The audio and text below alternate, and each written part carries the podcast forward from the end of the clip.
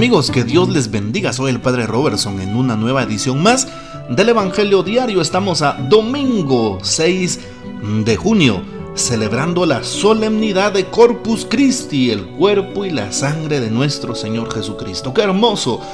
Celebramos el sacramento de nuestra fe. El texto de hoy está tomado de San Marcos, capítulo 14, versículos del 12 al 16 y luego del 22 al 26. El primer día de la fiesta de los panes ácimos, cuando se sacrificaba el cordero pascual, le preguntaron a Jesús sus discípulos, ¿Dónde quieres que vayamos a prepararte la cena de Pascua? Él les dijo a dos de ellos, Vayan a la ciudad, encontrarán a un hombre que lleva un cántaro de agua. Síganlo y díganle al dueño de la casa en donde entre. El maestro manda preguntar, ¿Dónde está la habitación en que voy a comer la Pascua con mis discípulos? Él les enseñará una sala en el segundo piso, arreglada con divanes. Prepárennos allí la cena. Los discípulos se fueron, llegaron a la ciudad, encontraron lo que Jesús les había dicho y prepararon la cena de Pascua. Mientras cenaban, Jesús tomó un pan, pronunció la bendición, lo partió y se lo dio a, sus discípulos diciendo, tomen, esto es mi cuerpo. Y tomando en sus manos una copa de vino, pronunció la acción de gracias, se la dio. Todos bebieron y les dijo, esta es mi sangre, sangre de la alianza, que se derrama por todos.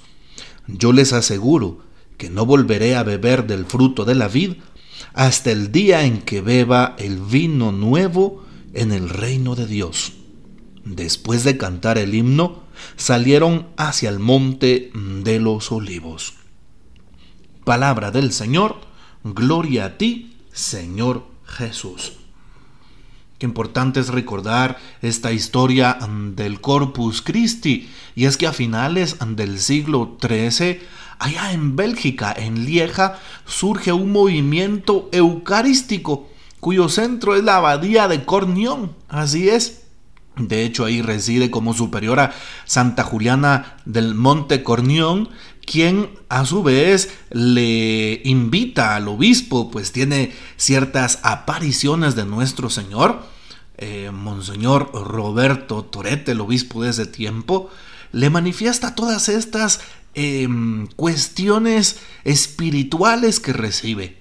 Y por supuesto, esto llama la atención al obispo y proclama un sínodo que en aquel tiempo se podía hacer en su diócesis y promueve la fiesta del Corpus Christi. También esto impacta a otra persona llamada Jacques Pantaleón, que en ese tiempo era archidiácono de Lieja. Más tarde será el Papa Urbano IV. Así es. Y de hecho, eh, el Papa Urbano en aquel tiempo se encontraba en Orvieto. Estamos hablando de unos años más adelante. Esto queda un poco al norte de Roma, muy cerca de la localidad se encuentra Bolchena, donde en el año de 1264 aproximadamente se produjo el milagro de Bolchena. Es decir, un sacerdote que celebraba la Santa Misa tuvo dudas de que la consagración fuera algo real, de que Jesús hiciera ahí presente. Al momento de partir, la sagrada forma nos cuenta la historia, vio salir de ella sangre de la que se fue empapando enseguida el corporal. Eh, posteriormente fue llevada desde Bolchena a Orvieto el 19 de junio del 64, de 1264, y por supuesto, el Santo Padre, movido por ese gran prodigio y a petición de varios obispos, hace que esta fiesta se extienda por toda la iglesia por medio de la bula Transiturus, así se llamaba. Y por eso es que eh, tenemos en la iglesia pues ese magno acontecimiento que celebramos también en este día. La fiesta del Corpus Christi, la solemnidad del Corpus Christi, del cuerpo y la sangre de nuestro Señor Jesucristo. Y de hecho el Papa Urbano IV en ese tiempo eh, le encarga el oficio de la liturgia de las horas a San Buenaventura y a Santo Tomás de Aquino. Llama la atención porque la historia nos narra que cuando el pontífice comenzó a leer en voz alta el oficio hecho por Santo Tomás, San Buenaventura fue rompiendo el suyo en pedazos, pues consideraba vanas aquellas palabras que había escrito, comparadas con las de Santo Tomás. Y aquí un texto muy hermoso de la secuencia de hoy. De, por supuesto, de Santo Tomás de Aquino. Pan de ángel, pan divino, nutre al hombre peregrino. Pan de hijos, don tan fino, no a los perros se ha de echar. Por figuras anunciado, en Isaac inmolado, maná del cielo bajado, cordero sobre el altar. Buen pastor Jesús clemente, tu manjar de gracia fuente nos proteja y de vigor. Y allá en la región viviente, que te veamos, Señor, pues poder y ciencia tienes, y aquí abajo nos mantienes, con tus santos llámanos, al festín de eternos bienes, comensales del gran Dios. Amén. Una parte de la secuencia hecha por el mismo Santo Tomás de Aquino. ¿Qué podemos decir de la Santa Eucaristía a la luz de los textos bíblicos, sobre todo del Evangelio que acabamos de leer de San Marcos? Bueno, importante saber que hoy Jesús parte el pan. En la última cena, en la fiesta de los ácimos, Jesús renueva. Recordemos que se encontraban en el contexto de la celebración de la cena pascual judía, en donde estaba el cordero. ¿sí? Jesús es el nuevo cordero de Dios que se inmola por nuestros pecados. Siempre que vamos a la Santa Eucaristía, cuando el sacerdote eleva el pan eleva el vino y se produce la consagración, estamos ante el sacrificio incruento de nuestro Señor. De nuevo ahí Jesús nace, ahí Jesús muere, ahí Jesús resucita. Acontece el misterio pascual en cada Eucaristía. Así es, por eso un canto muy hermoso dice, Eucaristía, milagro de amor, Eucaristía, presencia del Señor. Qué hermoso, ¿verdad? Ahí está Jesús, todo Él. En ese humilde, pequeño y sencillo pedazo de pan está todo Él, todo Jesús, en cuerpo, alma, sangre, espíritu y divinidad. Y muchas veces nuestros sentidos nos engañan. Podemos ver solo un pedacito de pan blanco y en realidad ahí está Él completamente presente después de haber sido consagrado.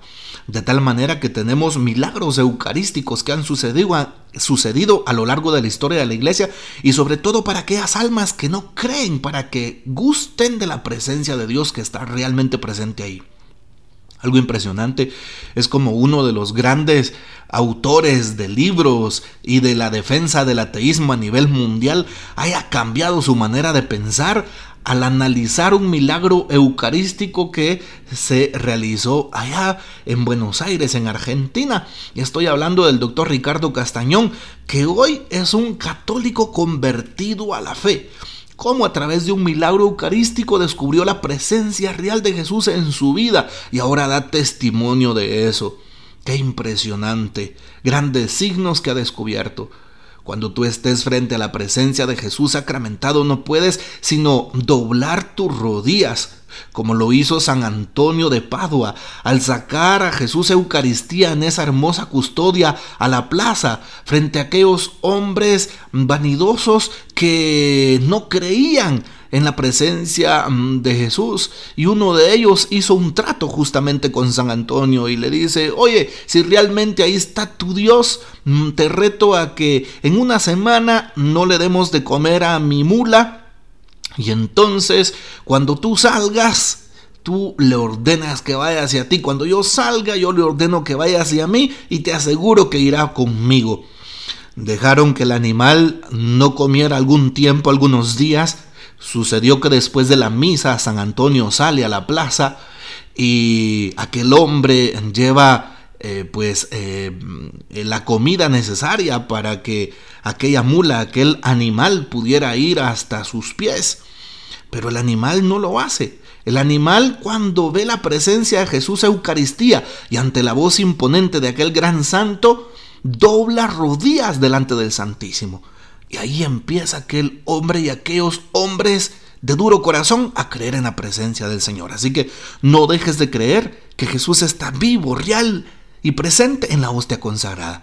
Pídele hoy, creo Señor, pero aumenta mi fe.